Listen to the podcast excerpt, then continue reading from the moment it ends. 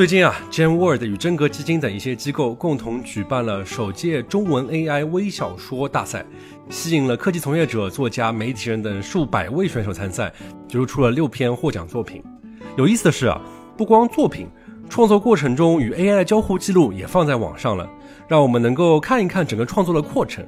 这一期啊，我们请来了这个赛事的主办方。Justin 和 Frank 一起借着这个赛事聊聊当前技术下人如何用好 AI，人和 AI 各自的价值又落在哪里？当然啊，获奖作品和创作过程的连接也会在本期的 Show Note 里，大家可以一边看一边听。这里是牛油果烤面包。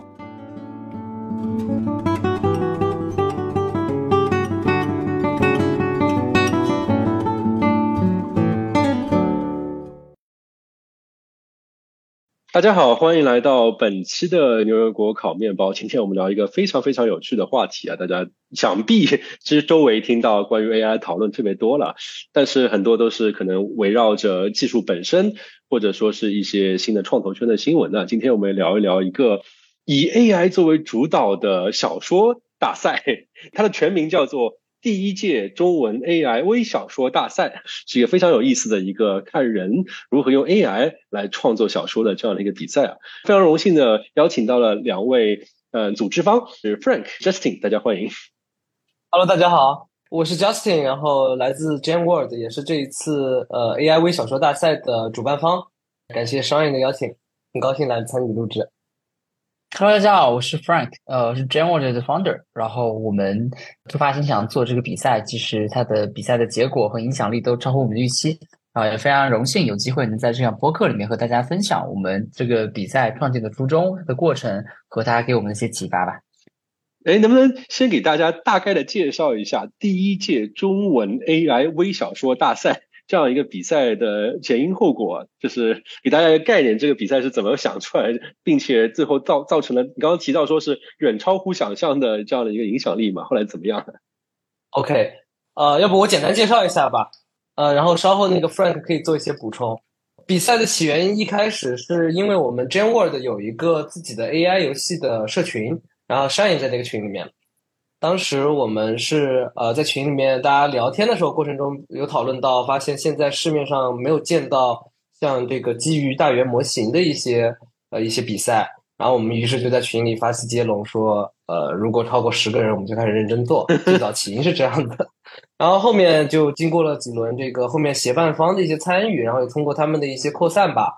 呃，首先是呃，Frank 作为这个，他在极客上面就有一定的粉丝数，在极客上面发了一下，吸引到很多年轻的用户。后面就有很多的像传统的出版社朋友啊，作为协办方来帮助我们进行扩散宣发，包括 Hugging Face 这样的开源模型社区。所以后面这个吸引来参加报名的选手就越来越多，就远超我们想象。到最后有呃四百多名选手报名，大概是这么样一个过程。哎，当时你们报名的时候有看到一些比较有趣的一些报名的选手吗？因为我觉得好像关于 AI GC，我的理解就是大部分还是一个可能科技界、互联网界大家比较熟悉、比较热衷的，但我不清楚是不是因为是小说嘛，是不是有一些文艺界的人也会报名参加？对，商业这个问题很好，就是一开始的用户画像，就是参与报名的用户画像，就是商业说这些，就是科创领域的从业者啊，年轻人们。包括这个像极客来的这些用户，大家都是对创新领域或者对这个科技行业是比较了解的，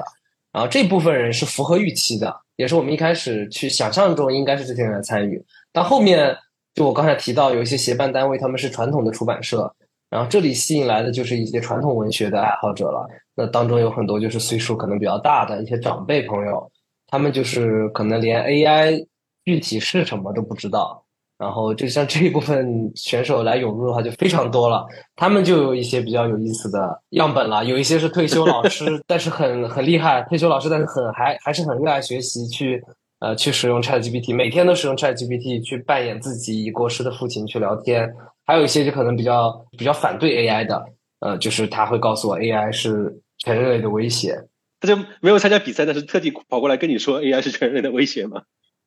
呃，他想参加比赛，但是他不懂这个 ChatGPT 到底是什么以及怎么用。然后呢，我们作为主办方也不可能去教每一位选手怎么去使用之类的。然后我就只能告诉他自己可以去搜索 Google 一下。他是在西班牙的一位，如果没猜错的话，因为应该是一位诗人，一位诗人老师。然后他就他自己搜了搜索了一些内容以后，可能现在谷歌上面有很多的是关于比较威胁论那一套吧。然后他搜到后，他就感觉到很害怕，然后特意来跟我说，就觉得很很危险，我们这行为很危险。嗯，我看后来好像其实包括评委这边是吸引到了一些非常专业的，就是文学界的或者出版界的一些一些人，是吗？对，没错，这一块儿其实 Frank 有点一语成谶，因为我们当时还没有任何 选手来报名的时候，Frank 就说，虽然没有人报名，但是他已经想好评委邀请谁了，其中就有陈秋帆老师。我们之前和陈秋帆老师也参与录制了另一档播客，然后当时。呃，我们就想象，首先是陈秋帆老师，然后就是科幻世界这样的从小读到大的一些一些刊物，然后最后就是也算梦想成成真吧。我们成成功邀请到了这些老师，然后另外一部分是一些传统的作家朋友，就是那些老师们也非常厉害，有的是澳大利亚的华文协会的作协会长，有的是国内的作协的成员，然后还有的是来自好莱坞的电影编剧，之前参与过《刺客信条》。然后等这些知名游戏的这个游戏剧情编剧，然后就超乎我们想象吧。这部分也挺惊喜的，就是各类的编剧老师都有，从传统的到年轻的，各类的评委都有。就相当于是一开始一个十就是十个人报名的这样的一个很小的想法，但是不停的破圈破圈破圈，最后做成了这么一个看上去还挺真的是嘛挺正儿八经的这样的一个冠以第一届中国 AI 微小说大赛，并且不负之名的这样的一件事，是吧？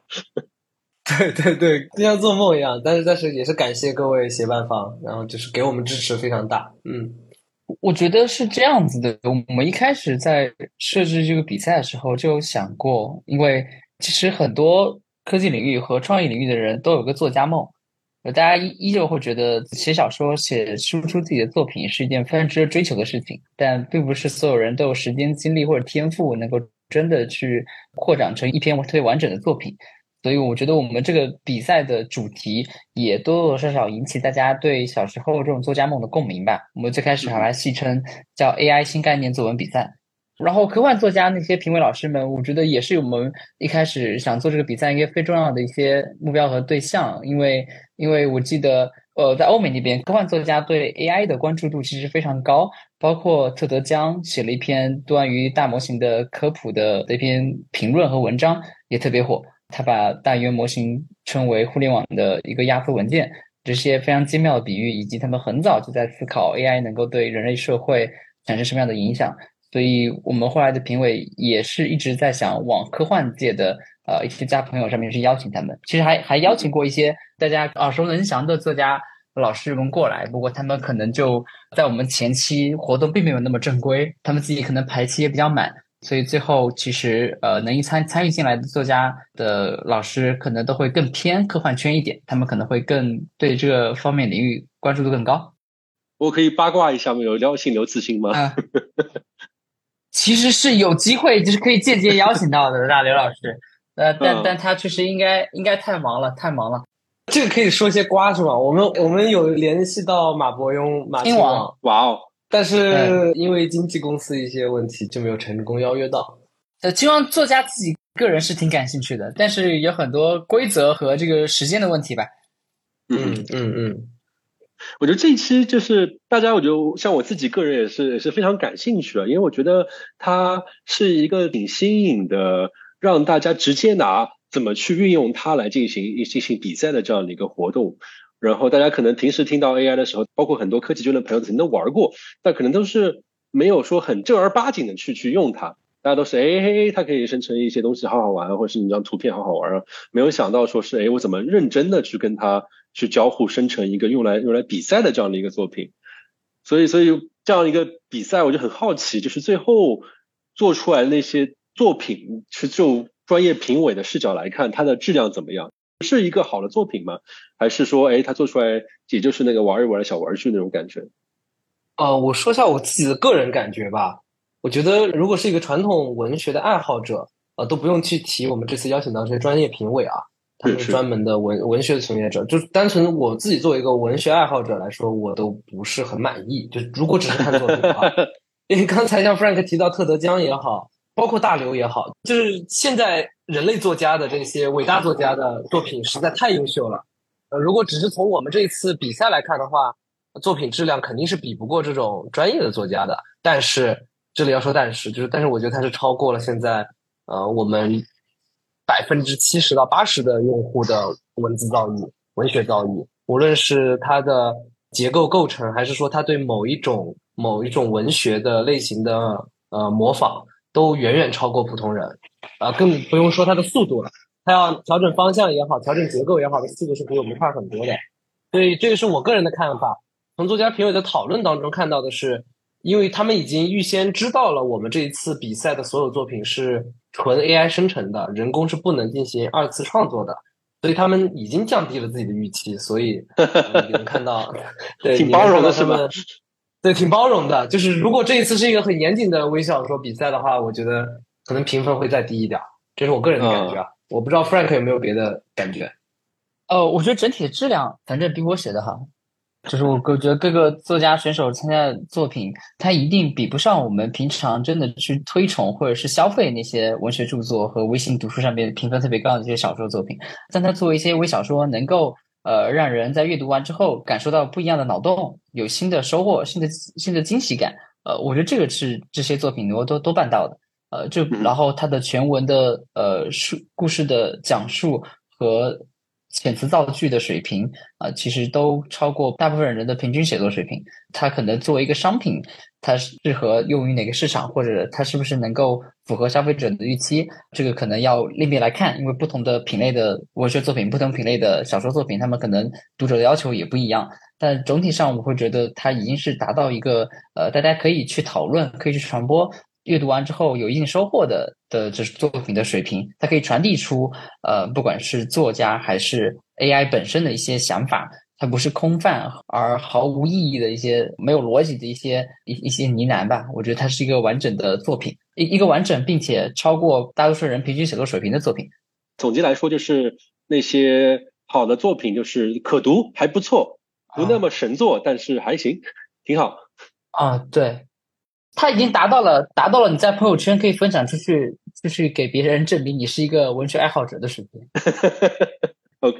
那那我很好奇的一点就是，因为我刚才提到嘛，我觉得这一次比赛对我来说最有趣的是在于是大家因为这个比赛的存在，所以很认真的为了一个好的作品而跟 AI 去交互，包括刚刚刚提到最后做出来的内容也是具有一定的。一定的内容质量的嘛，所以我就很好奇，就是从各个创作者的视角来看，他们是怎么去跟 AI 交互去写出来这样的作品的？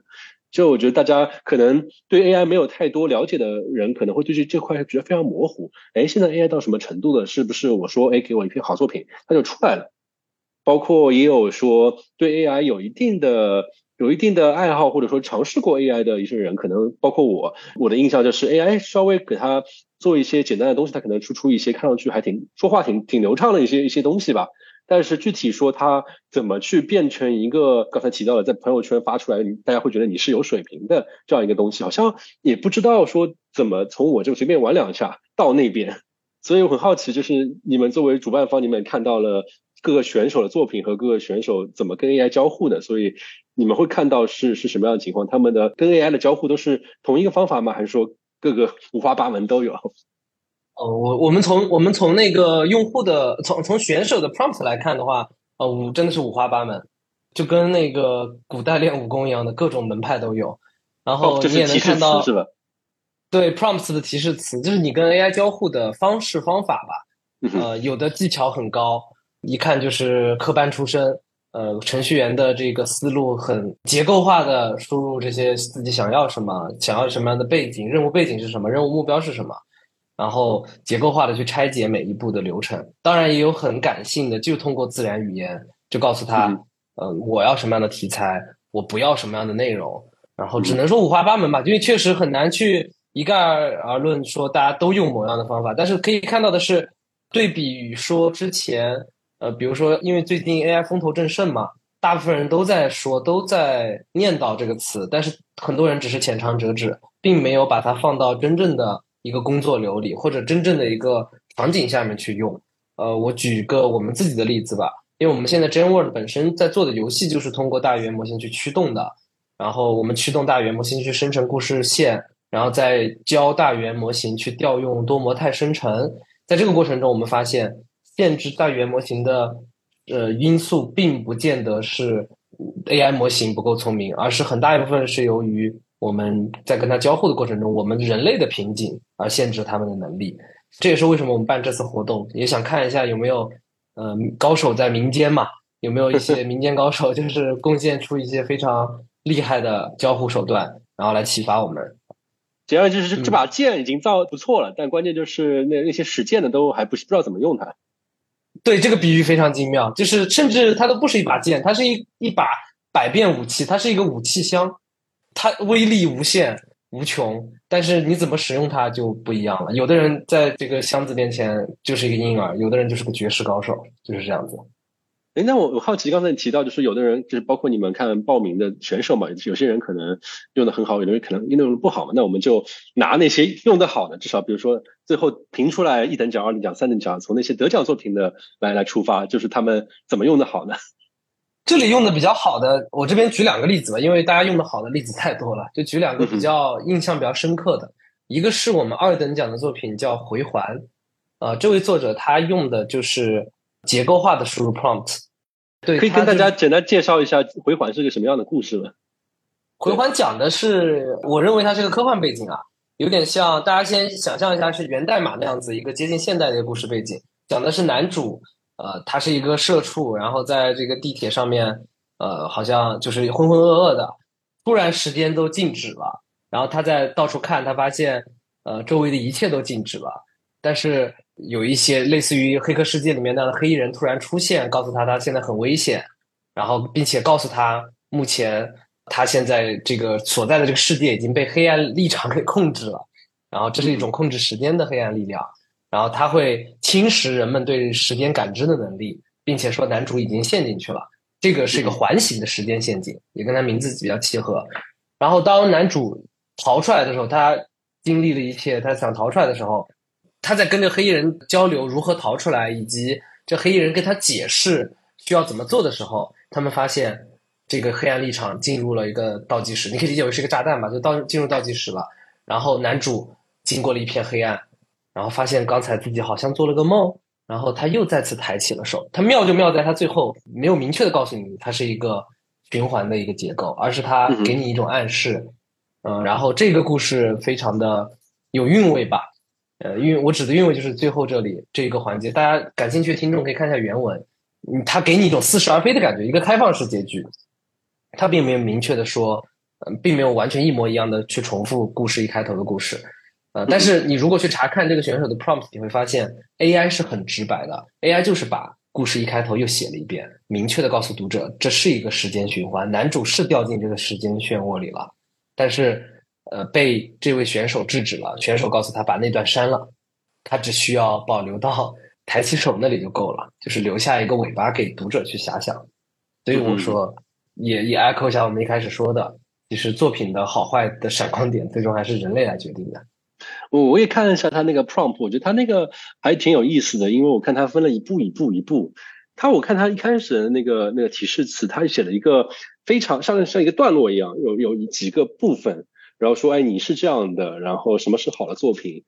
这是一种特别的 AI 交互的方式嘛？我因为我发觉我一开始跟 AI 交互，我可能就是，哎，请请帮我写一篇文章吧，写请怎么样嘛？就就是跟人对话嘛。他那个跟 AI 对话的方式，好像就写一篇文章，写一个很大的一个像说明书一样东西给 AI。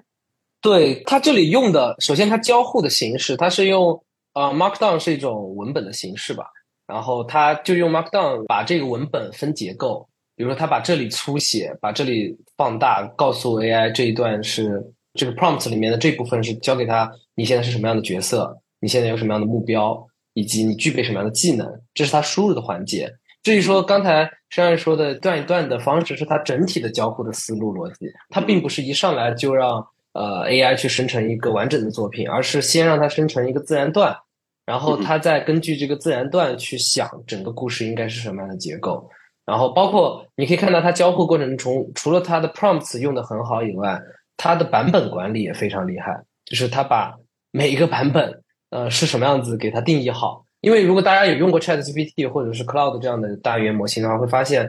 它很容易跟你聊飞了，就是它很容易忘记你跟他说的第几段对话里面说的是什么，哪一段需要修改，他很难理解这个事情。但是如果你在跟他每一次交互的时候，告诉他，呃，比如说你这一次交互生成的作作品叫 Version One，然后他你跟他交互多轮之后，你再让他回忆，OK，Version One 里面哪一段要怎么改，那这个时候 Chat GPT 是能懂的。所以这个也是个非常巧妙的一个技巧。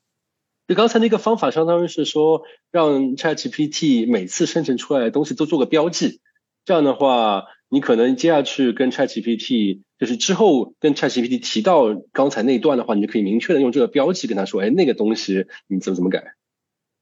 对，是这样子的。它就是呃，避免了大语言模型出现的这个记忆混乱的问题。我觉得这个好像跟人也差不多，比如说你要拜托人去做一个事情，你可能给他一大叠文稿，他跟你说第八页第四行那个什么什么东西，你帮我改一下。对，同意。我我觉得这个也是我们自己学到的部分吧，就是我自己个人学到部分，相当于你人为的建立了一一个 index，把你和检索呃 LM 是对对建立的一些检索的逻辑，然后方便你去做一些引用，会做一些修改。其实很多结构化写作的。朋友也在用这样子的技巧，呃，你的内容可能需要更好的分类和整理做索引，然后方便你和 AI 去做更明确的一些修改和指令。就相当于是 AI 它，因为大家用过 ChatGPT 这样这样的 AI 产品的话，你会发现它就是个对话框嘛，它就是你说一段它吐一段，你说一段吐一段。人类在这边做的事情就是你就把他说的话给收集起来，通过建立一些索引，把它相当于是重新装订成一本东西。对对对，这个比喻挺挺精准的，它就是这样子去交互的，让我想起来，感觉像是那种，比如说你在帮一个呃文学大师在那边聊天儿，然后他可能就躺在那儿喝着茶，偶尔吐两句京剧，吐了吐一些有有的没些一些话出来，你在那边就记笔记，哦，你说这段的话是一杠一，你说的话是一杠二，然后你把它给装订成册，然后再问他，哎，一杠一那边怎么怎么样？对，如果用这样的角色扮演的话，确实是符合的。但是很可惜，我们人类就是有自己的骄傲吧。大部分人在使用 Chat GPT 的时候，并不觉得他是个大师，而是把它当做一个手下，所以很多人越用越乱。对这个，如果大家都能像商业说的这样子，就是谦卑的去跟他交互，应该就不存在这种混乱问题了。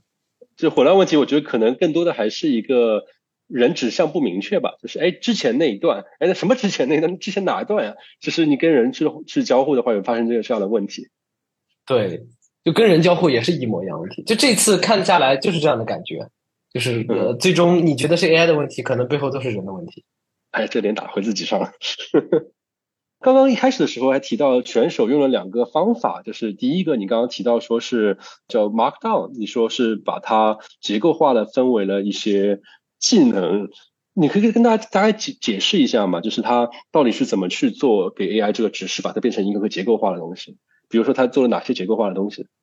？OK，我这里要不先解释一下吧。啊，Markdown 是一种标记语言，它能把，比如说你只是写一个纯文档的话，你是看不出重点的。但是，呃，其实 Markdown 非常简单，就是让人们区分出哪些是标题，哪些是正文。你可以这么简单理解它。然后这个事情，你同样也能通过一些。方式，呃，通过 Markdown 转化成让 AI 也能理解，这里就解决了一个问题，就是说你平常跟 AI 交互时候只是打纯文本，对吧？这纯文本是杂乱无章的，但是你要告诉他，我这里以这位选手的交互为例，这位选手需要跟他介绍几个背景，首先是 role 角色，他要告诉这个 Chatbot，他用的是 Cloud，他告诉 Cloud 你到底是什么样的角色，比如他这里给他设定的是科幻小说家，然后接下来他会。用子标题 profile 告诉 Cloud 是你接下来会面临什么样的问题，以及你自己的呃从业背景是什么样子。比如说，你是一个中文的科幻小说家，你具备多年的二十多年的经验啊，巴拉巴拉这类似的，这个是他的 profile，就这个 role 的 profile。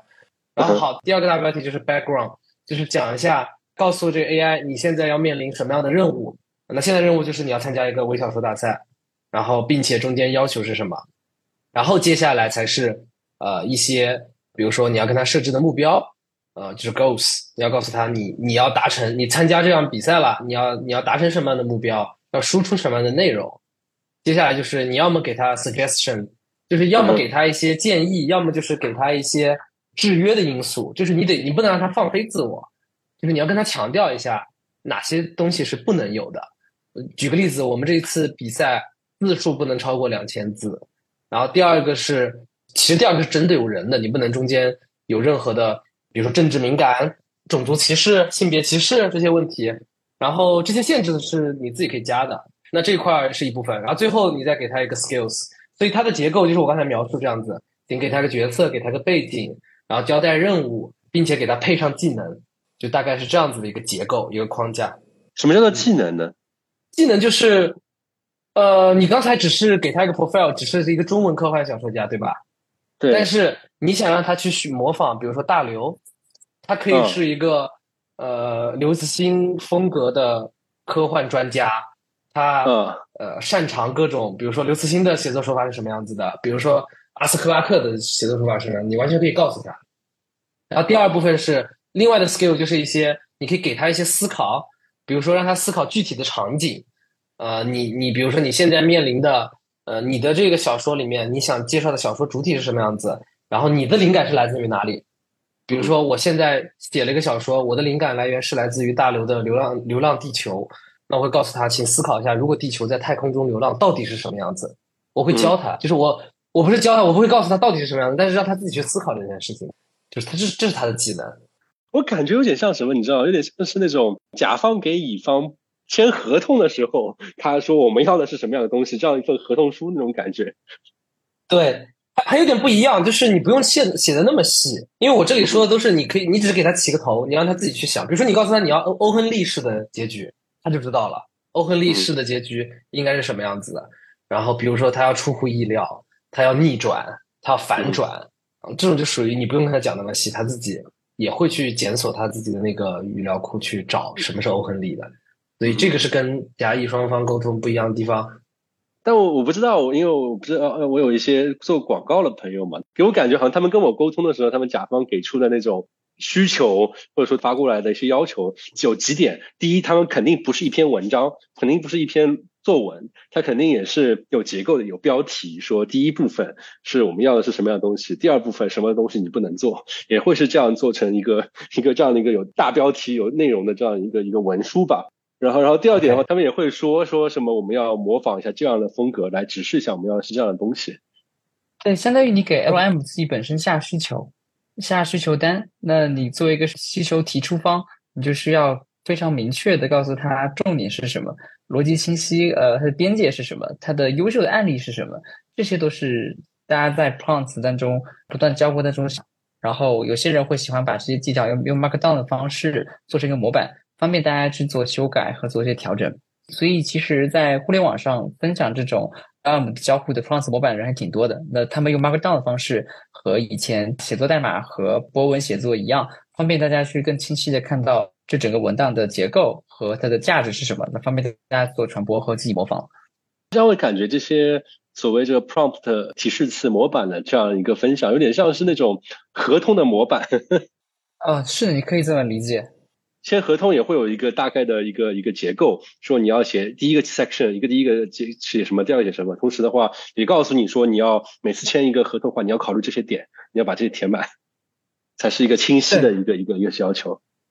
模板的价值是方便大家学习和模仿，然后模板的目标其实就是你在和 LM 沟通过程中，呃，什么样的方式能够让你把自己的需求描述尽可能清楚、清晰、重点突出，那它就是一个好的模板。嗯嗯嗯。所以总结来说，就是这样的一个结构化的一个跟 AI 打招呼的方式，你大家可以就理解为给他一份需求需求报告，一份需求文书，直接啪写发过去。对，就这么简单。你你面对的是一个全知全能的大学生，你就可以这么粗暴理解这个大语言模型的身份。但是决定它就是你的这个你自己的能力。那另外一方面，我觉得可能跟平时的那种需求文书。稍微不太一样的地方，是因为 AI 它是一个全知全能的一个没有任何特点的一个 AI，所以你可能还要说一下你是谁。比如说像你刚才提到那个例子的时候，你还要跟他说，哎，你是一个从业二十年的科幻小说家，哎，你得先扮演这样的东西。然后这个可能在平时生活中不存在，因为比如说你去找一个乙方去帮你做什么市场推广的话，那个人本身就是一个 从就是从业二十年的这样。对你不会赋予他新的角色，对吧？他可能是把两件事情拼在一起的。第一是说找人。找乙方的这样的过程，你可能找你有一个猎头还是怎么样，他你会跟他说，你帮我找一个，哎，我跟你说是个从业二十年的一个科幻家作家，这可能是第一步。然后你找到那个科幻作家之后，第二步是说，哎，我的需求是长这样的一个有标题、有有限制、有有背景的这样一个东西。可能你把这两个并在一起，就是你直接给 AI，就是你帮我找一个这样的人。第二步是你帮我做这样的事。同意，确实是这个情况。是的，而而且 LM 还有好处就在于它的角色可以更自由和更开放做切换。你可能跟同一个 chatbot 在同一个聊天框当中，你让它结束，比如现在的这个 role，你给它赋予是个科幻小说作家，然后下一步你想要去做这个小说作品的修改，你可以让它切换成一个小说编剧或小说评委，或者是一个出版社的编辑的角色，来重新看待和修改他自己写出的作品。那人是很难做到一个角色的快速切换的吧？但是 AI 是可以办到的。然后它能够把一个非常复杂的写小说，你你要把它做复杂，它可以做的很复杂。一个复杂的思考和写作的过程中，拆成不同的环节、不同角色去参与。这个其实也是现在非常火的 agent 它的思想的基础吧。就是 AI 可以其实可以扮演不同的角色，去从不同的角度和方面。去评估一个任务，并且找到解决这个任务的呃一些方方式和方法。他不同的角色在协作过程中，可能每每一个人就是一个自己的 agent。就相当于是本来个人的话左右互搏是很难的。像包括我自己做脱口秀的话，我觉得我觉得可能是写出来好不好笑，我也不知道，我真的不知道。我觉得自己很好笑。对。但是现在可能就是，哎，你你写完之后，你再跟说 AI，跟说，哎，你现在是一个批评家，然后你再给他写那个需求嘛，就是你。然后你你你的工作是要批评这篇文章，然后你的限制是什么？然后让他来一个。是的，所以它一个 AI 就是一支军队，或者一一个 AI 就是一家小公司、小团队。很多人甚至用这样子能力去组织一个 APP 开发团队，对吧？也是有时候 AI 要扮演产品经理，有时候 AI 要扮演开发，有时候 AI 要扮演文案或扮演测试。那他们共同做一个小产品出来啊，也有人 Meta GPT 就在做这样子一些尝试。这 AI 说：“我谢谢你，我他妈不累吗？” 哎，是是，你现在写脱口秀有让有让那个 AI 来帮你吗？比如说做一些 reaction，或者是跟你一起聊一聊。让他来评判，我没有让他做，因为我觉得他写出来就挺渣了，我还不太放心让他来评判。但是对我来说的话，可能我让他写一个话题，他可能会想到一些我没有想到的点，比如说。之前想写一篇关于夏天很热的这样的一个脱口秀嘛，然后我自己可能想到一些吐槽的点，比如说，哎，很热的话不想出去啊，或者说是出去之后可能都想赶紧躲到空调房间里面之类的。但是 AI 可能自己会扔出来一个点，我没有想到，比如他 AI 他提到了就是大家面色都不太好看。然后你以为他是不高兴，其实因为皱着眉头，那个汗水不会都滴到眼睛里面去。那个让我觉得还挺惊艳的，我完全没有想到这个点。但是他那个语言本身还是比较僵硬嘛，但是这个点相当于是我没有想到，我可以拿过来，可能稍微修改一下，就变成一个比较好笑的东西。那个我还觉得蛮蛮特别。对我们这次看下来也是，就是既然提到这个话题，让他们扮演不同的角色，其实参赛选手里面三等奖那个我是 E and M 那个那个作者，就那个选手。他就用大语言模型用的特别好，然后我们都叹为观止。像那个 Hugging Face 呃的 AI 专家这些，我们都给了他非常高的 AI 评分，就是因为他用到了，就是除了它本身 prompts 结构非常的巧妙，他用了类似于教会机器人或者教会 AI 人类的五感到底是什么，呃，就是让他去想象这五感以外，他还让 AI 扮演不同的角色，去给他的作品去。呃，润色吧，因为他那个角色里面，我简单介绍一下吧。那个角角色是个爱情故事，是猫的视角里面看男女主如何相爱的，就一句话就介绍完了。但是这里谈到几个过程，就是男女主到底是什么样的视角，以及猫它除了看到以外，它闻到什么，摸到什么，或者它被摸是什么，就是它这些非常细。这个我也觉得是只有这么一个全知全能的。AI 模型能够做到的事情吧？你在你回顾一下传统的人类的这个呃发明史，或者说这个人类的整个科技历史里面，很少出现这样的工具。你说他用这样刚才我们提到这个 agent 的方法做的比较好，所以你你的意思是，他这篇文章里面这篇文章里面不同的 agent 是谁？谁是不同的 agent？你可以理解为，他就是每一次的这里的 agents，因为他他这里定义，他只用了这种方式。它并不是说给它定义好具体哪一个呃是 agents。呃，我们这里要聊的话就聊特别远，但是我们可以理解为他现在用让 AI 去扮演不同的角色。这里不同的角色不仅是他作品当中的角色，还有跳出作品以外，让他扮演评委，让他扮演其他的选手，让他扮演各类的这种编辑这种角色，就是让他让他去，他是真正的把这个角色切换这个事情用活了，而且他还用了很多的我刚才提到的，呃，他用表格的形式给每一个动词做了分类，什么是看到，什么是想到，什么是感受，什么是听。什么是吃，什么是玩，他都教会了，让 GPT 理解这些到底是什么，并且让它分类。比如说哪些语段是看到的，哪些语段是听到的，他再重新让它梳理，就是根据这些打好的标签，每一个动作、每个内容的标签，再让它重新去修改成一个完整的作品。就我刚才描述都已经很复杂，就可以想象他他的自己的交互有多复杂了。那我们拆开来慢慢聊嘛。我觉得我我刚刚听到几点啊，第一点就是，其实刚才 Frank 也提到过，就是呃，你可以让 AI 它既作为作家来写一篇作品，它又可以让 AI 作为一个呃编辑。来来修改一下这个作品，或者作为评委来看一下这个作品，就一个是这样的一个角色的转换。包括我觉得刚才在提到一个，我们刚才提到怎么去书写嘛，就是你可能为了达到这个效果，你对 AI 的输入的指令就是两件事情。第一是相当于是你跟猎头在聊，你说我要找一个什么样的人，这个人长什么样子。然后第二件事情是这个人找到之后，你他说我的需求是什么，写一份需求文档。真的是我我通过这两个方法可以把这些人都找到嘛。刚才提到一个非常有趣的一个点，就是说就是作品中的角色。他也可以是一个你让 AI 召唤出来的一个人，就让我感觉像是像是你是个剧组，然后你可能就是同样通过刚才一个呃猎找猎头写文书的方法，你可以找到这样的演员，让他进入到这个角色，然后你再你再说，哎，你是这样的角色，那么你在这个场景下面你会自然怎么反应？对，如果如果你你的交互你的思路足够清晰，并且你表达的足够清楚的话，呃，现在大语言模型完全可以做到这一步。就是像你说的，你完全可以自己作为一个编剧，让他扮演每一个角色，然后并且他跟现实中你去搞一个剧组去做这种事情不一样的是，拆分记录你要的每一帧到底是什么样的画面，然后你再对每一帧做修改。这个，所以我说，就是上限在人啊，就是你如果够清晰的话，刚才你说的这种方法是完全可以实现的。因为我们之前做过一期节目，是讲那个话剧嘛，然后话剧里面，我记得那个导演跟我说过，就是其实话剧的创作不仅仅是编剧一个人的工作，他演员也参与到话剧的创作中，因为演员他可能进入到这个角色之后，很多具体的场景演员就会自己去填补很多的细节，因为我觉得我是这样的人，我在那个场景下，我我我可能比那个编剧更理解那个人当时会怎么样去反应，怎么去交互。然后，然后回到这边的话，我觉得就是，哎，通过刚才找猎头写文书的方法，哎，AI 就可以找到这样的一个很好的演员，他进入到这个角色了。然后他那个剧情的发展可能就不是编剧写的，是他演员自己写的。对，是这样子。你你你也你也 get 到所谓的 agents 到底是什么样概念？它区别于现在我们所面临的，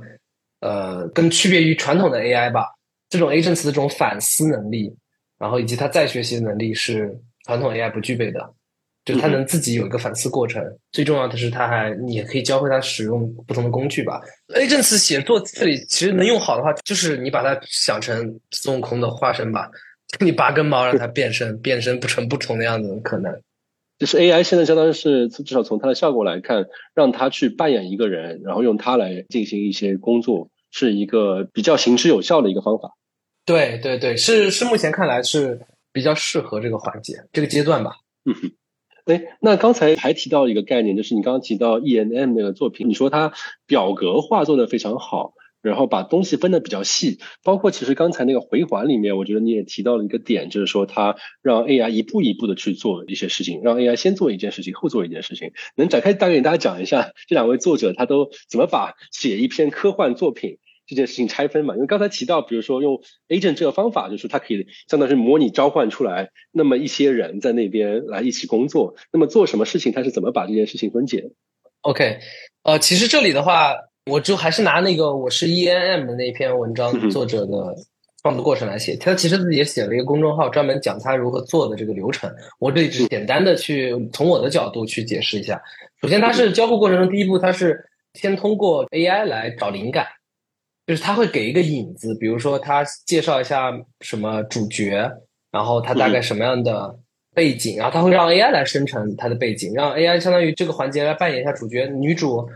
是什么样的家庭背景，是什么样的教育背景，然后为什么来这里工作，然后他住在哪里，有谁喜欢他，像这种就是灵感，这一步步是灵感。然后他跟他交互以后，他还还问了他，比如说一些更细的，比如说我现在好 OK 有这个人了，那围绕这个人。呃，我需要写一篇小说，它是需要具备，比如说起承转合这些结构。那你现在告诉我每一个起承转合，大概一句话告诉我会发生什么事情？那这里他就开始从扩写了吧，从一个角色开始扩写出来一个小说是什么样子。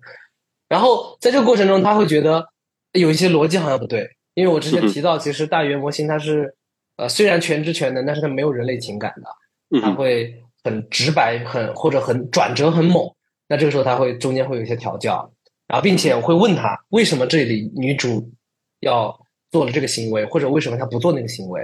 然后还继续深入问这个问题。好奇就是你问 AI 说你为什么这么写，他会怎么回答？他会直接跟你道歉，然后会给你一些可能的解释。哦，我举个例子吧，这个可能太抽象了，刚才讲的太模糊了。比如说，女主为什么一开始会拒绝男主的好意，想要保持一个人？这个是选手问 AI 的，AI 说。结合他的背景，有一个可能的解释是，他来自单亲家庭，从小学会的独立。然后第二种是他，他这种独立的性格是他因为，呃，他在生活中他不喜欢束缚，巴拉巴拉，就是这个是 AI 的猜测了，就 AI 没办法给你解释很清楚他为什么要这么写。那你问 AI 这个你为什么这么写这件事情，对于把这篇文章写得更好，它有什么帮助吗？我觉得是可以。可以帮助你更好的反思吧，因为你可能前面也忘了这个女主到底是什么样的背景，或者说这个女主家庭环境会对她造成什么样的影响，这是我们的原因，我们没办法完美的设身处地去想你今天的行为跟你过去成长环境有什么关系，但是 AI 可以做到，所以我觉得有帮助的，因为你自己写的过程中很容易，我觉得尤其是网文作者吧，很容易写的套路化，就是每一个角色看起来都一模一样。这个原因深层原因就在这里，但是 AI 就可以避免这种情况。包括我刚才在想，就是可能 AI 写出来的文章本身对于一些内部的原因，其实写的不够明显，所以作为人看到他输出的结果之后，你会说，哎，你为什么为什么这么写？AI 跟你说，哦，我这么写是因为这个角色怎么样有这样的背景。那人可能下一步的动作是，哦，那你把这部分背景的那部分能变得更明显一点。对，非常同意。这这里就是很像我们，我记得我们之前有聊过一个例子。就是 AI 写的另一篇作品里面，第一个自然段是男女主，第二个自然段他就开始，就男主就没了。这样是一个很好的例子，就是 AI，AI 他懒得跟你解释那么多，他只会告诉你就这么发生了，他有理由的。你去问他，他可以给你个理由的。这个就是我觉得有意思的地方。然后，当然在他的创作过程中吧，他并没有去纠正 AI，就是他发现 AI 这个不让男女主一开始在一起以后，他就 OK，他觉得他说的对的。它没有改变，没有修改这个设定，所以我觉得这一块很有意思。我觉得我觉得挺有趣，就是刚才你提到一个点，就是 AI 它是没有没有情感的，所以它会有很猛的转折，或者说刚才我觉得刚才那个例子可能就是它就会有一些线埋的太细、太隐蔽的人根本看不到，所以感觉就是 AI 像是一个情商很低的绝世大师。他极度聪明，他的情商是模拟出来的，你可以这么理解，他的道德伦理都是模拟出来的，他基于。过去的一些语料，互联网上各种各样的信息，它基于这些信息来模拟出来人类的道德应该是什么样子，但其实那个并不是我们真正的道德。嗯，就这边可能会有偏差，需要人来了解它为什么这么写同时，做出一些修改。呃，其实 GPT 四花了很长一段时间在做 AI alignment，也是因为这个原因的，对。它并没有一个受到人类这样子的教育和观念的束缚，你可能是要花很长的时间告诉他什么样的设计、什么样的关系、什么样的道德是合理的、是正确的，什么样是错误的。呃，这个可能不管是你在跟他的沟通过程中，还是在创作过程中，都是要持反复持续给他灌输的。那包括我们见过很多用用 AI 来做一些色情服务或者是色情内容的，他们的做法是也是告诉 AI 来说，其实色情那个方向是合理的，是符合道德的。所以你可以自由发挥。哎，你刚才提到一个专业名词 alignment 对齐，你可以大家简单解介讲一下这是什么意思吗？alignment 就是它其实包括很多的部分，但现在大家非常关注的是，因为 AI 的生成的内容并不可控，然后 AI 的智能也是呃 AI 很多的生成的逻辑也是像处于黑箱的状态，你可能并不没办法完全的理解和解释清楚它为什么这么想，那人们就会担心未来 AI 可能会产生或者输出一些不可控的内容，不符合大家的价值观，不符合我们普世的一些想法。那 alignment 就希望在模型训练的阶段。或者是前期、后期各种各样的手段，让 AI 保持跟人类价值观的一致性，避免它在生成和创作过程中出现一些大家觉得特别离谱或者非常反人类的内容。所以，这个是 AI 治理当中一个非常重要的一个环节。你要在前期可能需要做一些呃数据上的一些呃人为去鼓励某些正向的内容，去惩罚某些负向内容，保证它的对齐。后期你可能也需要做一些内容上的过滤。保证它不会把一些有害信息给露出来啊！Alignment 这个属于 AI 治理的一个大环节，大环节底下的目标。回到刚才那个比喻，相当于 AI 是一个绝顶聪明，但是情商堪忧的这样一个人，相当于是 Alignment 这些对齐这件事情要确保他不是一个反社会人格的人。他的情商处于一个比较混沌和模糊的状态。你设想它是被人训练出来去完成各种信息的呈现、压缩和生成，但是并没有人非常明确的告诉他。什么样是好，什么是坏的？或者说，在它的语料训练过程当中，如果人类不做明显的标记，或者不做明显的强调的话，它可能就全盘接收了。呃，毕竟 AI 不管是写作水平还是它的道德水平，其实都是人类的平均水平。人类平均水平到底是差还是好，我们其实都说不准。这就要避免出来一个科幻写作大师，但是三观超级不正。哦，对，这个这个非常经典的一个例子是，之前很早之前在微软，其实，在社交媒体上面公布过一个自己就算训练的机器人，然后呃，社交媒体上的所有用户都会跟他去沟通和交流，教会他一些事情。后来，这个机器人在一个月之内就被大家调教成一个种族歧视者，一个反社会、反人类的。其实微软就紧急把这个机器人都关停掉、下架掉了。然后 GPT 其实他们在这方面已经算做得很好了，但依然会存在一些。呃，越狱或者是把它 hack 的的一些情况在，所以 AI alignment 还是一个非常长期和非常严肃的一个的一个任务和工程了。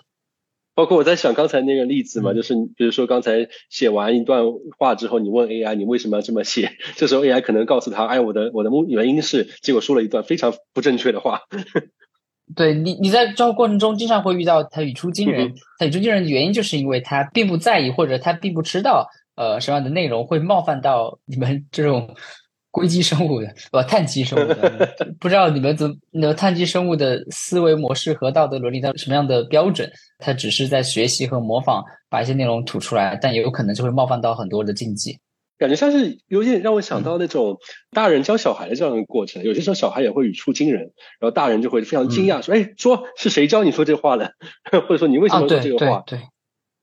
人们对 AI 的现在的责备也是这样。你这个比喻非常有意思，就是我们现在认为 AI 没有主观的恶意，对吧？但我们现在这些，如果 AI 出了事的话，这些恶意和这些指责就会归到家长是 AI 的开开发方，对，就问家长你是你怎么教你的孩子的？这也是为什么很多 AI AI 公司和模型公司需要去考虑的，因为 AI alignment 这部分的责任和这个义务现在还是落在开发者自己肩上的。嗯哼，那回到刚才那个小说的编写过程啊。刚刚 Justin 提到，就是 E N M 这篇小说，就是先告诉说，我们要定个主题，再定个角色，然后再要起承转合，就感觉好像人是一个导演的角色，就是编剧在那边，但是你要非常明确说，我们现在先要定一个主题，然后找 AI 找个定个主题，然后接着说，你你你非常主动说，主题定完之后，我们要找个角色，你去找弄个角色，就人还是起到一个非常强的告诉 AI。里面一步一步我们要做什么？这件事情不能 AI 自己做嘛？比如说写篇小说，他就知道就是要一二三四这么几步。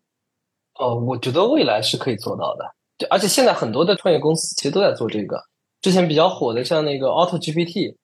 它比较出名的就是它有自己，就是相当于你你中间省去了很多像我们提到的这种你需要人为去拆解的步骤。所以我觉得这个事情是一定会发生的，只是说现在今天来看啊不太可能，因为。呃，我们目前的这个大语言模型也好，它并不是用于这个场景的，就是你给它一个交互，然后而且刚才其实我们也多次强调了，这个这一次大语言模型是全知全能的，它的范围太广了，它并不是一个专精人才。如果你只是这样宽泛的给它一些设定，它其实很难达到你想要的那样标准。就即便它完成了中间这些步骤啊，但是，只我们不是通过 Markdown 写猎头需求的这个方法，我已经跟他说你是一个科幻小说了吧？你他妈已经是一个二十年的科幻小说家，怎么连这都不知道？呃，那这一块就是我刚才提到的，你自己想要什么？如果你他输出第一版模板，因为你刚才按照正常的道理来说，你的 Markdown 足够详细，或者 换而言之，我们还是用甲方的需求文档来说，如果你的需求文档足够明确，你的 Prompt 足够长。因为现在现在 prompt 虽然有上限，我们假设它没上限，你给给它输入海量的 prompt，那它一次就能出来好的结果。这就是我们刚才提到一次就能成为的。但是这样的形式它有必要吗？这个是一个问题。然后另外一部分就是它能不能做到是一个问题。另外一部分就是有没有必要，这些都是交给我们来思考的了，交给我们人类来思考的。嗯，而且我在想一件事情，就是。说不定就是人来拆解它的步骤，然后让 AI 一步一步去做，也是一个更好的对人的反馈。比如说，我可能先通过之前 Markdown 写一个需求的方式，它真的生成了一篇完整的一篇文章，但我觉得它不对。那它可能说是，其实是我在描述那个利益的时候，它选取了一个我不喜欢的利益，或者是他在做角色的时候，他生成了一个角色，我觉得不合理。可能就是通过刚才提到是把分解步骤的方法。让 AI 去生成也是更好的，让我可以更细的提供反馈，说我我的需求里面，我是觉得这个是是才是好的，那个是不好的。哦，是这样的，用 Prompt 和 AI 交互的过程当中，你相当于是帮自己去梳理思路。每一轮的沟通当中，你都是明确自己的出发点和重点是什么。这个我们在平常工作中也会遇到这种情况，对吧？老板给你下了一个需求，但是他自己讲不清楚，讲不清楚，那老板一直问你，你为什么这么做？你为什么这么想？你们双方在沟通交流过程中，能够各自把想达成的目标，呃，包括实现这个目标的手段和方式，能够聊得更清楚。所以，如果你有耐心，有足够的耐心和 GPT 和 LM 或者各种各样的呃语言模型去交流和沟通，并且出了问题完之后，一步一步让它告诉你原因，并且去进行一定的程度的排查，那最终产出的效果就会出乎你的意料。我们觉得这些优秀选手让我们感到一个非常大的一个优点，就是他们非对 AI 交互非常有耐心。大部分人可能觉得 AI 怎么这么傻？他如果交互一两次没有得到自己想要的结果。他可能就心里就觉得啊，这东西不 work，这东西行不通，他他太笨了，或者是他不会反思是不是我自己沟通方式有问题，对吧？看到了无数个乙方中的傻逼甲方，是吧？对对，确实是这样。就是人类面对 AI 时候，也要把 ego 放小一点，是吧？虽然它任由你驱使，但是。呃，如果你真的想要是为自己好，想要得出更好的结果和内容的话，呃，其实需要有耐心一点，跟大家一步一步进行交流和探讨。我们发现很多选手选手就是在多次交互过程中，自己也会得到很多的成长，然后在作品也会越来越完善。它这个迭代的过程，它不是一蹴而就，AI 还没有到那么强，可以一句话就能清楚的知道你心里想要的内容是什么，并且把它呈现出来。它还没有那么智能，你需要更准确、更全面的向它描述。对，其实这里也可以解释一下，呃，我们可以拆解一下它为什么做不到。首先几个环节，我们刚才聊那么多，就是为什么优秀的需求文档也好，或者 prompts 也好，为什么优秀，是在于它用了一种，呃，我记得它有个词叫分治法还是什么的，就是讲如何去解决问题的一种方法。分治法就是它简单来说就是把一个主问题拆解成不同的子问题。但是今天来看，人类跟 GPT 在面对这种方法的时候，都会有不同的。水平吧，它虽然智能够了，但是它的推理水平离人类还是差很远。几个我自己想到能想到的例子，比如说，首先是呃问题的分解能力不够。就如果你你不分解，你让它来分解，它分解能力的水平是不够的，分解问题的水平是不够的。就如何把一个大问题分成小问题，怎么样去拆解，它做不到的。我看 E N N 那个作者，他写了一个这整个过程嘛。他说，为了参加这个比赛，他专门买了一本如何写小说的书，先读了一遍，然后再去玩这个东西。我在想，你可以让 A I 说，这里有一本书，你先去读了它，读完它之后，你告诉我小说该怎么写。对，这这样就是会很好。这个就是我们刚才提到了嘛，你把它从全知全能收束成了一个这一个垂类的，就这么一本书的 token 上线的内容里面去，那它就会很充分的去理解问题，很充分的拆解问题。并且它能用解决重叠的问题。我们人类其实最聪明的点在于，我们遇到什么问题后，我们会跳过，就是一朝被蛇咬，十年怕井绳，是人类的极端聪明的表现。AI 就不会，AI 就是会重复重叠这个问题。这个也是我们刚才提到，为什么你不能让它去做？比如说 Auto GPT，它就是让 GPT 给自己不断的写那个 prompt，给自己写提示词，不断的做这个过程。但是如果你真的让他去写小说，他很有可能卡在一个小问题里面就出不来了，他就一直循环问自己，循环的迭代，就是这个是一个问题吧。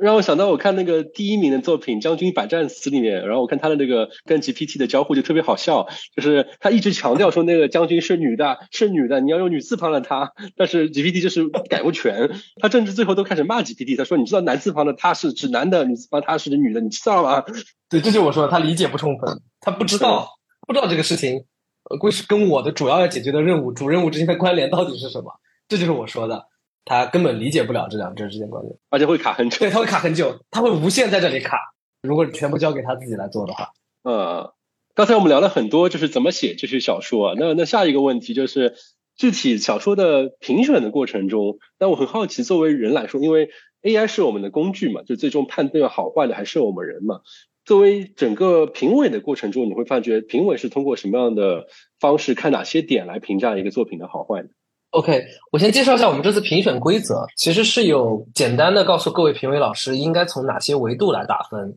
比如说从创意、从这个 AI 的交互技巧等等，从几个维度来打分，只是给一个参考。但是最终我们评委们在打分的过程中，他们是先看到作品，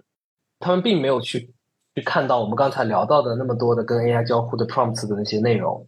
然后他们在看作品的时候，还是会从非常基础的小说的架构，然后以及小说必须要有的哪些要素，从这些维度来看。当然，创意也是非常重要的，它不能说很明显是抄某一个作品的，那这种就不行。呃，所以你能看到最终得奖的作品，都是一些原创性比较高、结构比较完整、比较工整的一些作品。这个是整个打分的流程。然后这一块，我觉得可以让 Frank 具体来介绍一下，因为。具体打分那个环节，我其实并没有参与。我过完初筛之后，把呃完全用不了的作品淘汰之后，就把这些几十篇作品交给了专业的评委老师以及以及 Frank 还有其他的 AI 专家，让他们来参与打分。所以 Frank 可以聊一下他在看作品的时候哪些地方会加分或者减分。哦，OK，其实很多作品的视角，我们的评审流程先看这个作品本身能不能吸引到大家有没有阅读下去的欲望。然后再去检查它的 prompt 交互过程是不是足够的精彩或者细致或者专业。呃，我们可能有八九位评委吧，包括一些专业作家，有些会从作品文学性的角度，有些会从写作技法的角度，有些人会从自己是不是喜欢这个题材，然后还有一些人会从 AI 这个 prompt 交互过程中是不是足够的专业和精彩角度去看。从我说我个人的想法，我会先看这个 AI 这篇作品会不会有一个意想不到的。创意或者是反转，就是我自己阅读小说作品，我是特别喜欢看到一些东西能够能够让我觉得有惊喜感。对，就是你在你知道是就是有 AI 产出的作品的前提之下，依然觉得这东西好像会给你带来惊喜啊。所以我投票几篇文章，呃，首先会觉得它的结尾和它的创意和转折非常有意思。然后第二点就是会观察它的具体整篇的行文当中有没有一些比较精妙和准确的描写。这个其实跟评小学作文其实是一样的，就是它的 内容和剧情你觉得很有意思，完之后你会看它呃修辞啊、修辞手法、比喻排比是不是足够的优秀、足够的出人意料啊？就这是文学性上面我自己的两个偏好。然后在看 prompt 过程当中的话，还是回到我之前的一点，我觉得一个能够耐心的跟 AI 交互的人，在我这里就是加分的啊，他能够有逻辑。他可能并不是用非常高深的一些框架或者手法，但是他有耐心的跟 AI 一轮一轮去做修改，一轮一轮做优化，最终产出了一个可读、有创意性的作品。我觉得这是一个好的好的作品和好的选手应该有的表现，我就给他比较高的分数。然后我我个人的偏好就是因为科幻题材太多了，所以也会看一些别的题材，在我这里也会加分。大家一想到 AI 小说就想写科幻，但是如果你的题材跟别人不一样的话，也会让人感受到。哦，原来 AI 写小说不只是在探讨人际关系，探讨一些黑客帝国式的未来，它可以写古风，可以写荒诞主义小说的话，或者写一些散文诗，在我这里都是一些出人意料的题材，它也会加分。哎，那我就会问啊，刚才你提到两个点，第一个是说让你有惊喜感，呃，第二个是它的一些修辞的方法。那么就你看到那些优秀作品来说，包括你也看到他们 prompt，首先第一点惊喜感，那些惊喜你觉得都是人所设计出来吗？有 AI 它扔出来一个东西，其实是是惊喜的来源。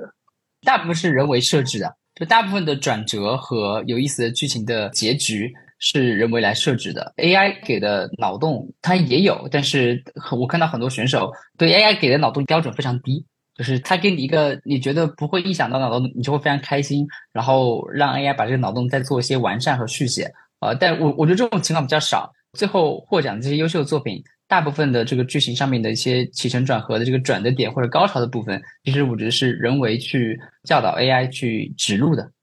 这这可能我觉得就想到，就相当于是人的创新性这件事情上，可能可能 AI 还是并不能够扔出一些质量很高的一些意想之外的一个结果。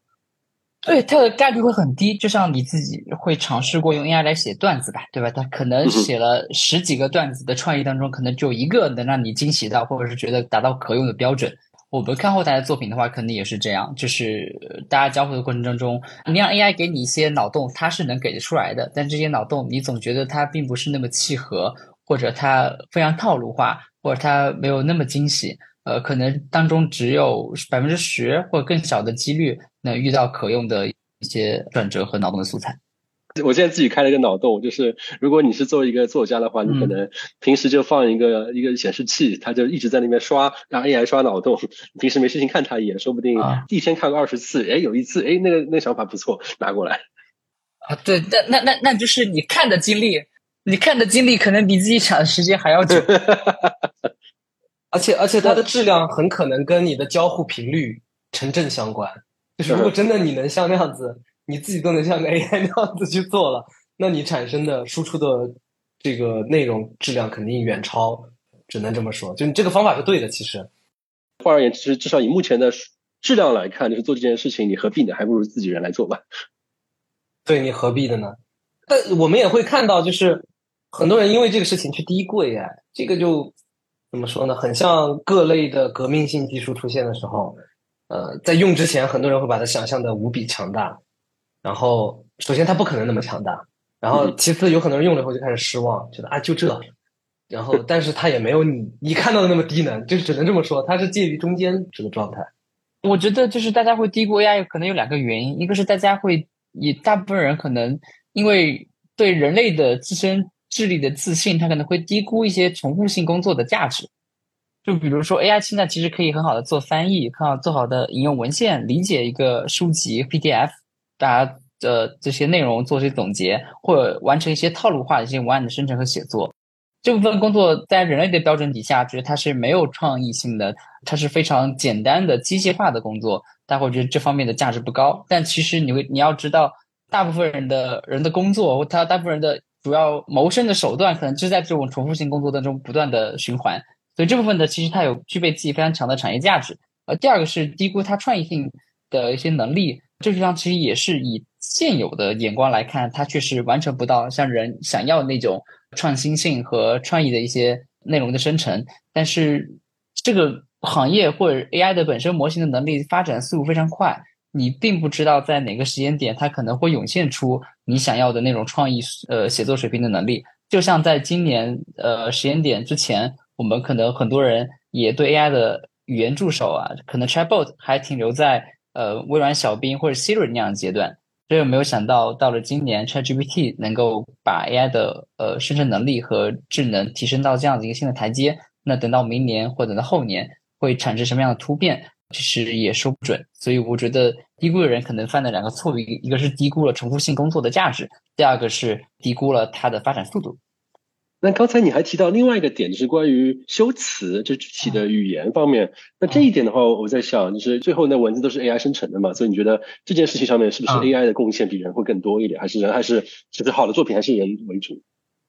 哦，对我我觉得是这这方面 AI 其实模仿的很棒，就是什么时候用。排比什么时候要加强情绪，然后一个完整的呃小说的场景和小说场景的构建、画面的描写应该什么样是好的？他会模仿的很出色。呃，就像很多人为什么最开始想要尝试用 AI 写小说，也是以我自己为准。我觉得大部分人想写小说，但又没有坚持下去，很大一部分原因就是你可能只有一个好的创意。好的一个结局，好的一个设定，好的开头，但你并不知道怎么把这些语句能够有趣的串联成一篇完整的作品。AI 可以帮我做这个事情，因为你认真去写每句描述或者是打出每一段句子是一件比较难或者比较枯燥的事儿，呃，而且你写出来效果可能不太好。那 AI 可以帮你把这些所有的语句用非常好的你想到的画面、你想到的场景非常好的描述出来，这部分的能力它运用的非常好，我觉得也是让这些作品能够从 idea 变成一篇完整作品非常重要的标准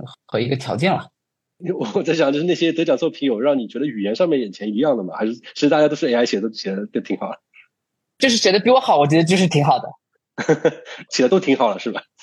呃，对，大部分 AI 其实其实哪怕你用最简单、最粗暴的命令让 AI 帮你写一篇诗或者写一篇简短的小说，你不去做一步进一步的调教，就它的修辞水平，我觉得也比大部分人的修辞水平要要强的。我们平常在创业和项目开发过程中，比如有一些宣传文案、市场文案的写作，会交给 GPT 来解决，你会发现它比一般人自己想一个 slogan、想一个口号的能力也要强强上不少。所以总结来说，就评价评审的环节来说，我们看到就是创意还是人为主，语言的话可能 AI 是做的不错。嗯，是的。我还注意到，就是你刚才提到，就是参与到你们这样的一个活动中，还有一个开源模型的这样的一个团队，所以我很好奇，就是从他们的视角来参加这样一个活动，他们有什么贡献，或者他们有看到什么样不一样的问题？OK OK，我介绍一下背景吧。首先是我们这次非常欢迎开源模型的使用者或者从业者来加入这次比赛，甚至我们还提供了专门的额外的奖项，专属奖项是给这些开源模型的使用者。如果你最终获奖的时候，并且你使用了开源模型，其实我们是鼓励的，额外鼓励的。呃，然后但很可惜并没有见到。我觉得并不能说开源模型就不如这些闭源模型，就是写小说方面啊。不能这样下一个结论，因为很大一部分原因是因为我们比赛性质，因为我们比赛呃始终是面向 C 端用户的，大部分的用户可能呃能用 Cloud 或者能用 ChatGPT 就已经很不错了，你让他们再去用门槛比较高的开源模型，本身是一个比较具有难度的事情，所以呃我们这一次很很遗憾没有看到，但是接下来的一些活动当中，如果我们还要再办下一届或者办未来之后更多的。呃，A 类似于 AI AI 微小说这样的活动的话，我们会在这一块方面再做一些侧重。我们会对于开源模型的从业者，呃或者创业者们，呃进行更多的交流。比如说，让他们去写一个引导文档，起码你要教会这些 C 端用户怎么使用开源模型吧。这一步是他们需要做的。所以，我觉得我们如果在接下来的一些活动当中会补齐这个问题。呃，然后另外一方面的话，我们。呃，我们自己开发游戏过程中，其实也在，呃，因为我们本身不是那种原教旨主义，就是说一定要遵循开源的精神，或者说一定要用闭源的模型，我们并没有做这样子的，给自己下这样子一个限制。我们我们更多还是会持一种开放的态度。如果未来我们的业务场景中会用到的话，我们会第一时间使用。我们也希望比赛的参赛者们、选手们、C 端用户们也能有这样的一些意识。就是不要紧紧的盯着头部的那些大的闭源产品，而是也同样放一些注意力在这些开源产品当中。这其实我觉得有一个很有意思的问题，就是对于大语言模型这样的 AI 这件事情来说，大家怎么知道一个东西好？它到底好在哪里？就比如说比较传统的产品嘛，比如说像手机，你看这个 iPhone 十五刚出来是吧？大家会比较哎，这个照片拍的怎么样？你可以看到它拍的照片什么样子，包括可以多上掂量掂量，哎，它多少重？包括它屏幕，你可以去那个苹果店去看一下它苹果有多么鲜艳，这个其实都是非常直观的东西。但是到了 AI 模型这件事情上面来说，就是对大家来说怎么去比较它好不好呢？包括你刚刚提到说，大家还是用一些头部的，比如说 ChatGPT 啊，然后 Cloud 那个 Cloud 也好，就是我的理解是可能这些名气比较大，但是至于它有多好这件事情怎么怎么去评价它呢？包括开源模型，它可能说我做了一个非常好的开源模型，那。那怎么去让大家感知到这件事儿呢？嗯，我觉得可以先拆解一下吧。比如说，开源模型的做法可能会比较取巧。比如说，开源模型就解决一个垂类场景，像 Llama 2，他们现在基于这个 Llama 2的这个基座，有很多的开源的一些模型。比如说，中文的 Llama，就中文羊驼模型，像这种专门针对垂直领域的垂直场景的开源模型是比较简单的，它能强调从名字就强调出来我的优势到底是什么，你来用我。比如说你现在用 GPT 觉得中文它处理不好，那你就用我。然后或者说你觉得呃 ChatGPT 的 token 上限限制你了，那我这个是呃无上限的输入的开源模型，这是开源模型的做法。但如果说闭源模型的比较，就抽象了。那我觉得开源模型会不会哪一天做出来一个中文 AI 微小说开源模型？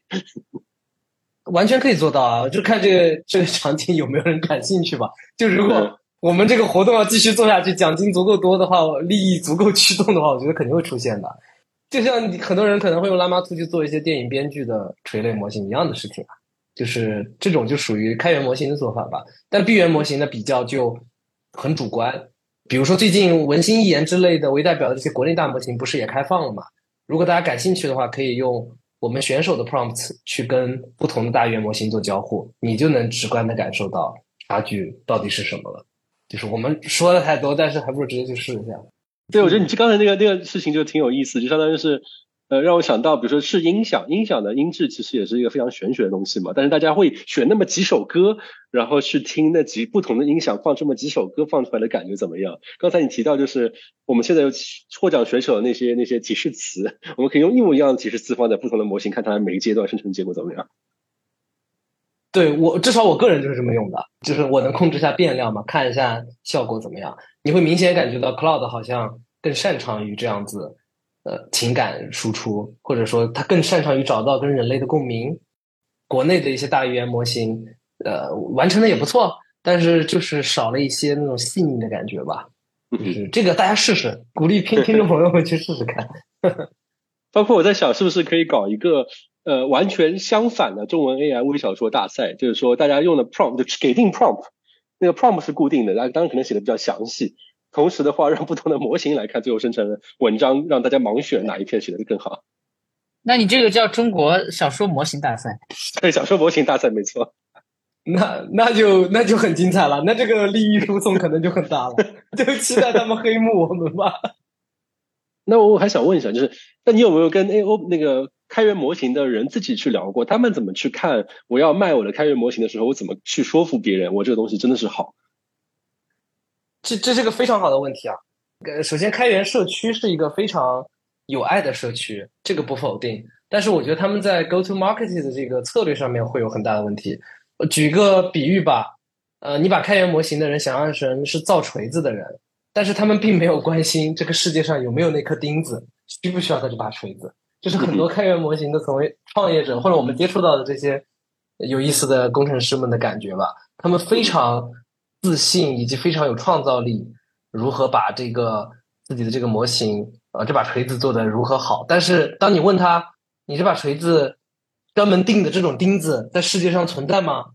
他会说那不是我的事情，那不是，那不那可能那是之后的事情。那看到微小说也是这样的感觉啊。很多工程师拉进群来，他们也一开始介绍了一下，他们自己也有使用，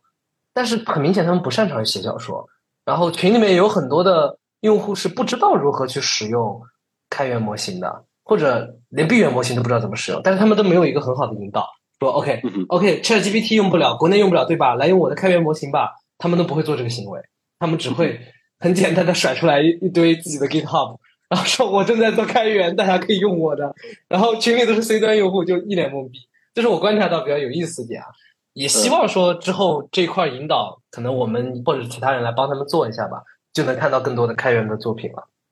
对，因为我在想，比如说以小说这个例子，如果一个开源模型说，哎，我生成的小说确实好，并且比如说有一些认证，比如说它赢得了什么什么比赛，我觉得那是一个很很容易能让人信服的这样的一个一个消息。对我们这个舞台很适合开源模型，说实话，就是他们上来比一下。这这铁匠说我打造的剑的那个拥有者，最后赢得了武林大会。对，这个这个不是最好的舞台吗？就是你在天下第一武道会上面，冠军的剑是你打造的，你是一个来自不明地区的一个铁匠，你他手上剑是你打造的，这就是顺水推舟的事情啊。但很可惜没见到，很可惜。然后这件事情，我觉得一方面可能那个武功高手本身武功要高强，同时的话那把剑也说明这把剑是至少是好的，并且他很好的能够让这武功高手去使用它，用的顺手。是，其实开源这个话题要聊的话，就会非常的呃深，甚至你可以联想到今天在硅谷那边都有开源跟闭源的大战吧。我我就很期待十一月份的时候，OpenAI 的峰会上面有没有开源模型的这个同样的这些 side events 去。同时举行啊，因为他们那边就比如说有一些争分嘛，比如说之前有有有聊到像 Open AI 这样的闭源模型会存在安全风险问题、数据泄露问题，开源模型就喜欢拿这个去攻击，去说自己说自己很安全。你起码拿我们的开源模型去训，数据都是你自己的，你不存在泄露的问题。那这个时候，你如果是一个很在意数据合规、数据安全的人，那你完全可以使用他们的模型。这个是相当于各大家的侧重点不一样吧？但是闭源模型就会强调自己多么遥遥领先，那像 OpenAI 就会强调。对，好用，你你你扯那些安全合规就怎么样呢？我们好用啊，我们的智能，我们的这个智能体现领先你们多少？我们的论文发布数量领先你们多少？就是你能看到这开源跟闭源模型之争，我有预感是未来会一直存在的。然后也不只是我们比赛吧，大家在创业或者工作过程中也会一直能看到这样的场景，就跟安卓跟 i iOS 的系统一样，就是它是一个长期的一个什么？同时，我觉得那个开源模型的测评会是一个非常有意思的领域。同同时的话，我觉得可能这个模型的测评可能变成一个很有意思的门槛，就是像现在电数码产品太太复杂，也有专门的测评员嘛，就告诉你好用到底是什么意思。那可能说模型也会有个专业的测评人来跟你说好用是什么意思。如果有的话，我一定去 follow。就是如果有这样子的 YouTuber 或者有其他这样子的这个 content creator，我觉得我会很想关注，因为你我根本不知道啊。你你问我们这样的从业者，我们都没办法告诉你具体哪里。技能调优了，具体差距在哪？还挺需要这样的一个 KOL 出现的。但我觉得你刚才那个方法就挺有趣的，就是你用这次大赛的获奖的那个人的 prompt 看不同的模型输出结果，我觉得已经是一个非常有趣的一种测评方法。对，这个是当时文心一言他们刚结束备案以后，我第一时间就去试了，就是我没有去跟他聊天，我直接就拿全部的 prompt 去试，看能不能生成对应的作品。包括这一次获奖作品以及他们用的 prompt，我发觉你们都公布了嘛？我也会贴在这一期的 show notes 里面，欢迎大家用那个 prompt 来自己玩玩看。对，我也很期待听众朋友一起来试试看，挺有意思的。啊，那最后我们上上个价值啊，我们上个价值，就是从你们组织这这一个比赛，包括跟这么多形形色色的人，也有我们这一辈的人，也有更长辈的人，去去看到他们去用 AI 来做这样的东西。就我我觉得对于很多人对于 AI 的一种恐惧就是说，有了 AI 之后，那那我人是不是不需要了？然后也有比较乐观的人会觉得说 AI 是人的工具，能够帮助人类。那那你们通过这一次比赛的组织，你们看到了 AI 和人类的关系是什么呢？但这个话题比较大，可能我们就是还是回到这样一个文学创作的过程当中。OK，我我自己的感觉是，呃，我真正的体会到了，呃，我们。人类把 AI 的智能用在了自己想用的地方。我这里举个类比，就是为什么工业革命的时候蒸汽机的发明那么伟大？就是人类第一次把呃燃烧产生的热能转换为了动能，就是把能量的形式转化了。而这一次大语言模型给我的感觉就是，人类第一次把计算机就是硅基生命的智能转化为自己想要的地方。就是你真正第一次体会到，呃，你可以把算力，你可以让。电脑去帮你思考哪些事情，不只是电脑，这里用电脑不对，用让 AI 去帮你思考哪些事情，这个是我们第一次尝试到了。它不仅是多轮对话当中你看到那些有趣的点，而是更多的还是你背后可以告诉他，你想可以像人一样交互，让他去把他的智力用在你想用的地方。这是我体会到的最大的不同吧。然后我认为未来的话，这个我们整个播客其实也有聊到，我们其实都围绕着低估跟高估这两个词来，我们如何。去之后，在这个工作当中，我首先希望看到的是让呃更多的人去使用吧。这也是我们办比赛或者说我们创业做 AI 游戏的初衷之一，就是希望大家不要只是在那里停留在听和看，而是让大家希望大家真正用起来。如果大家不知道怎么用，OK，可以交给我们这样的创业者，或者交给我们的一些活动的策划来去想。但是还是希望大家能够用起来。我觉得足够多的人来使用，才能让我们真正找到人跟 AI 之间到底应该维持什么样的平衡，或者保持一个什么样的关系。这是我自己的感觉，就通过这次比赛得到的一些感受。那 Frank 呢？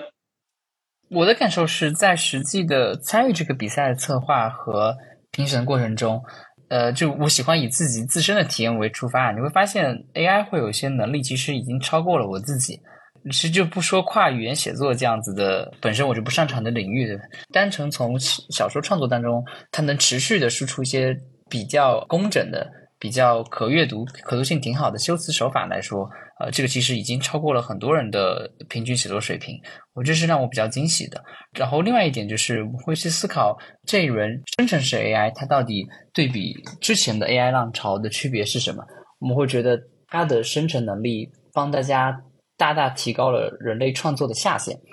拉平了每个人创作的水平。原本你有一个非常好的想象力或者有非常好的 idea，它可能非常的简单，你也没有办法投入足够多的时间和精力把它扩展成一个完整的作品或者是产品。Generative AI 就帮助大家能够去让自己想象力更快的落地。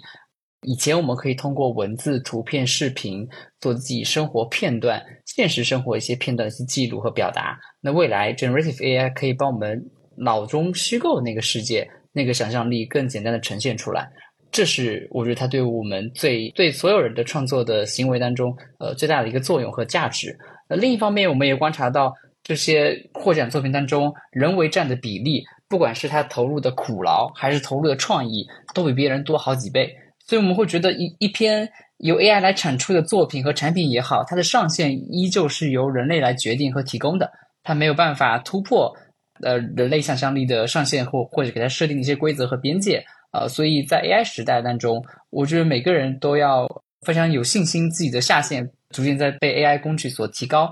所以你有好的想法，你有自己特别丰富的想象力，都可以尽快去落地和实现。那另一方面，你要保持自己对上限的探索，呃，然后这样子你才可能在 AI 时代的名单中，你去引领 AI，让 AI 为你服务，而不是让自己输出的内容。慢慢的被拉高的下限所追平，而变成一个平庸的或者平均的创作者。就感觉是总结下来就是，以后要卷还是有卷的空间了，只是大人时代变了，卷的那个部分就开始发生变化。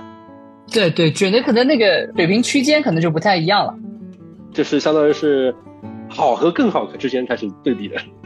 那非常感谢，非常感谢两位嘉宾啊！今天跟大家聊了这样一个比赛背后所带来这么多的过程思考，包括人和 AI 之间的交互。